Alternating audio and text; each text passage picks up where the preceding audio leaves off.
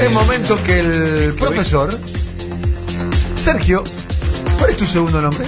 Daniel. Sergio Daniel Vinieski. Vamos, 3, 2, 1. Vamos, ayer estuvimos escuchando los audios en los que el tal Schneider, un tal Schneider, un productor, le decía a los productores agropecuarios, váyanse preparando porque vamos a pelear contra el nuevo gobierno. Eh, buenos días, amigo del Chaco. Schneider Fabio.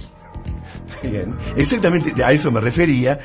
Y uno eh, tiene que tomar conciencia de que lo que ocurrió hace 11 años, es decir, en el 2008, fue en muchos sentidos una especie de experiencia o experimento golpista que no se terminó de consumar, pero tenía todos los elementos que se dieron en otros países y que uno podría pensar perfectamente que son herramientas que se van a volver a utilizar. Recordemos que hubo un intento de golpe en Venezuela el 2002 y hubo otro intento de golpe en Bolivia 2008. Por lo tanto, en el mismo año que lo estaban intentando en Bolivia, se intentó acá. ¿Y por qué digo que es un golpe? Voy a poner algunos ejemplos de cosas que pasaron. Ya todos sabemos lo que fue el conflicto con el campo en el 2008, pero otra cuestión es tomarlo desde el punto de vista golpista. Primero, la costumbre, esa costumbre de partir pantalla y poner en el mismo plano de importancia un discurso presidencial que las declaraciones de un dirigente como de Angelis o cualquiera de la mesa de enlace ya empezaba a poner a la mesa de enlace como si fuera una especie de poder paralelo.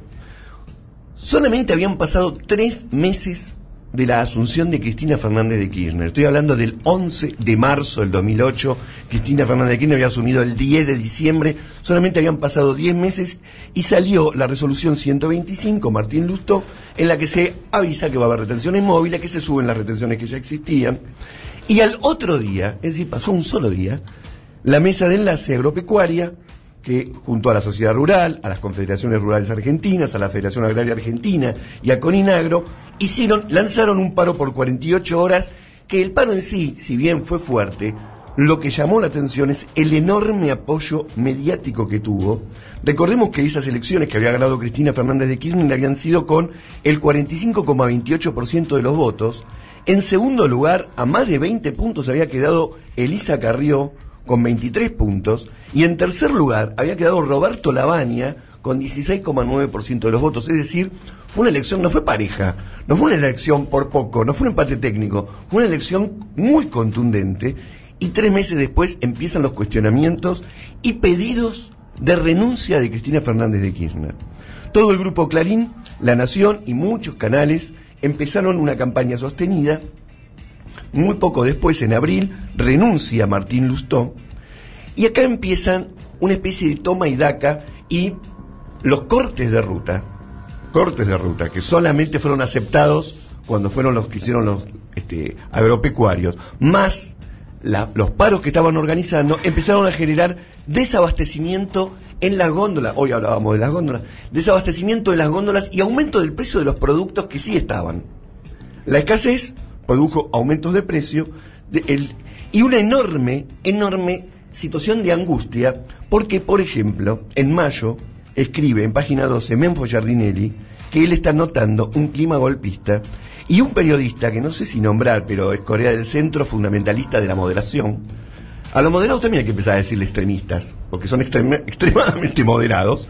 A los moderados, bueno, un periodista le dice, el juicio político y la destitución de un presidente son herramientas constitucionales.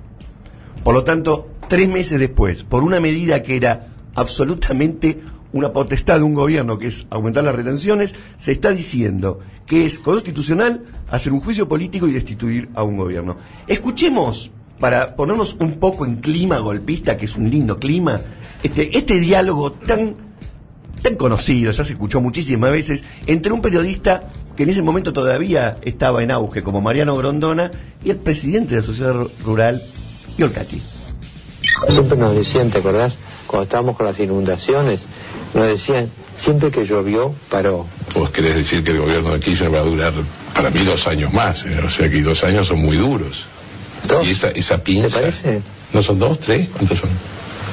No sé qué va a pasar después del 28 de junio. Eso es lo que te quería escuchar. Pero No sé qué va a pasar. ¿sí? Hay un señor que se llama Cobos, ¿no? ¿Eh?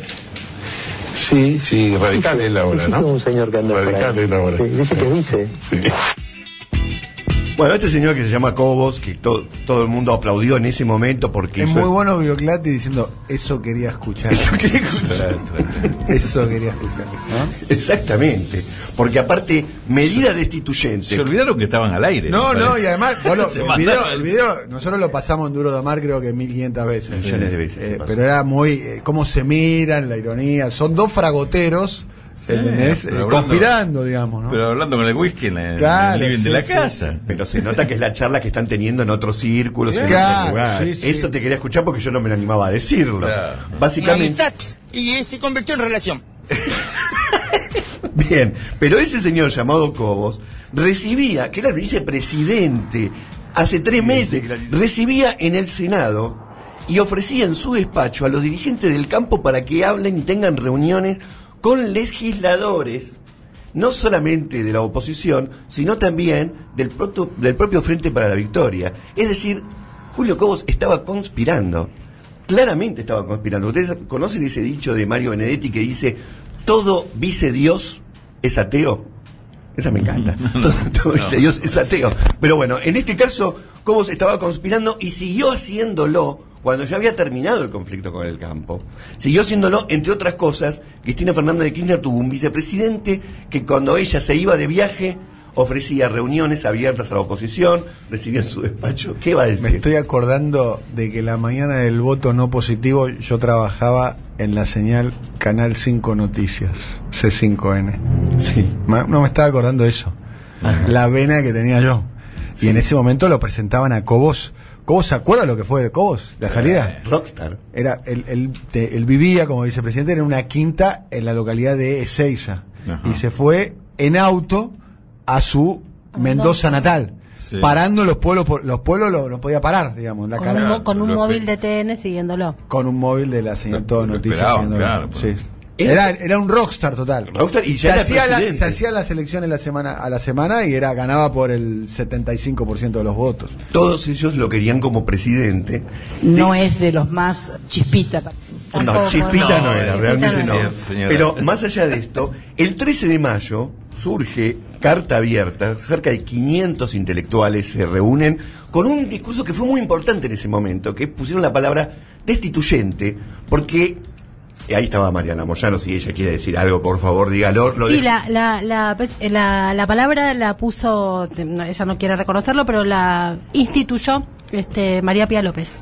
Ah. Porque hubo una gran discusión detrás de eso, porque uno decía, tirar la frase golpista, golpita es como, se, se banaliza y, y no es lo mismo que lo que uno tiene en la cabeza como que el golpe del 77. Es otra cosa más compleja, de otro tenor, más de esta época y un poco de limar. Entonces no es golpismo, sino destituir, que es como que se caiga solo Bueno, el que gobierno, que, es lo que me parece la, palabra perfecta. Sí, sí, sí. No, porque poner un vicepresidente es lo que pasó en Brasil, por ejemplo, ¿no? Ese tipo de actitudes pasó en Honduras. Ese tipo de actitudes destituyentes para diferenciarlo del típico golpe militar mili- eh, que habíamos visto siempre. Pero, más allá de eso, digamos que en junio, la oposición en pleno le solicitó a Ricardo Lorenzetti que la Corte Suprema de Justicia declare la inconstitucionalidad de las retenciones. No había forma de declarar inconstitucional las retenciones, pero le piden esta intervención. Elisa Carrió, en ese mismo mes, con el aval de Mauricio Macri, promovieron un juicio político a Cristina Fernández de Kirchner. Un juicio político, porque se negaba a dar de baja una medida política que en todo caso tenía derecho, podría estar mal, etcétera, pero no, pienso que esté mal, pero en todo caso un juicio político era la oposición. Y el 9 de julio, frente a una multitud en Rosario, pensemos que faltaban solamente nueve días para que termine este conflicto, y termine porque salió el no, porque el 9 de julio, frente a una multitud, los líderes, los líderes de la mesa de enlace dijeron que si no salía la ley en contra, o sea, si no bajaban las 125, ellos iban a seguir en las rutas. Es más, estaban llamando a prepararse para resistir más fuerte todavía si el Senado terminaba aprobando, recordemos que ya se había aprobado en diputados. Escuchemos a el que fue tal vez el héroe de esas jornadas, Alfredo de Angeli, diciendo que si él hubiese querido, volteaba el gobierno. ¿eh? Yo no, yo no voy a voltear ningún gobierno. Yo ese día, y le digo a veces cuando nos trate golpista, Kinner, que después que lo maltraté un día no me trató más. Cuando a mí me tuvieron preso, ¿se acuerdan de de Uruguay? Si yo hubiera sido como Evo Morales aquella vuelta, que me hubiera quedado en la ruta y hubiera peleado, y a lo mejor lo hubiese volteado, se hubieran tenido que ir, pues yo, no, nos vamos de la ruta hasta que no se vayan esto, o no cambie la posición. Y a lo mejor renunciaban y se iban. Bueno, pero eso es una locura, Bueno, este, una pero, irracionalidad. pero está bien. Pero había gente que me lo hay gente que me lo reclama a mí a eso. ¿Sabe que por qué no? Sería estaba muy nervioso yo. Y decía, entre 15 años vuelven estos. Y van a empezar a perseguir los hijos míos y los hijos de los otros diciendo, estos son los hijos de los golpistas. Snyder, Fabio. Muchos editoriales de distintos diarios pedían la renuncia de la presidenta. El conflicto duró 127 días hasta el 18 de julio, que con el voto de otro Julio, Cobos, en este caso, este, se terminó, pero luego se supo por los Wikileaks que el 6 de agosto el actual presidente, Mauricio Macri, fue a una reunión a la embajada con Diego Guelar y les dijo que los argentinos estarían felices de que los Kirchner cayeran. Y luego Diego Guelar fue más enfático, esto lo está transcribiendo la misma embajada, y le dijo, a estos les quedan 60 días de gobierno. Estas actitudes son las que tenemos un poco de preocupación que puedan llegar a volver.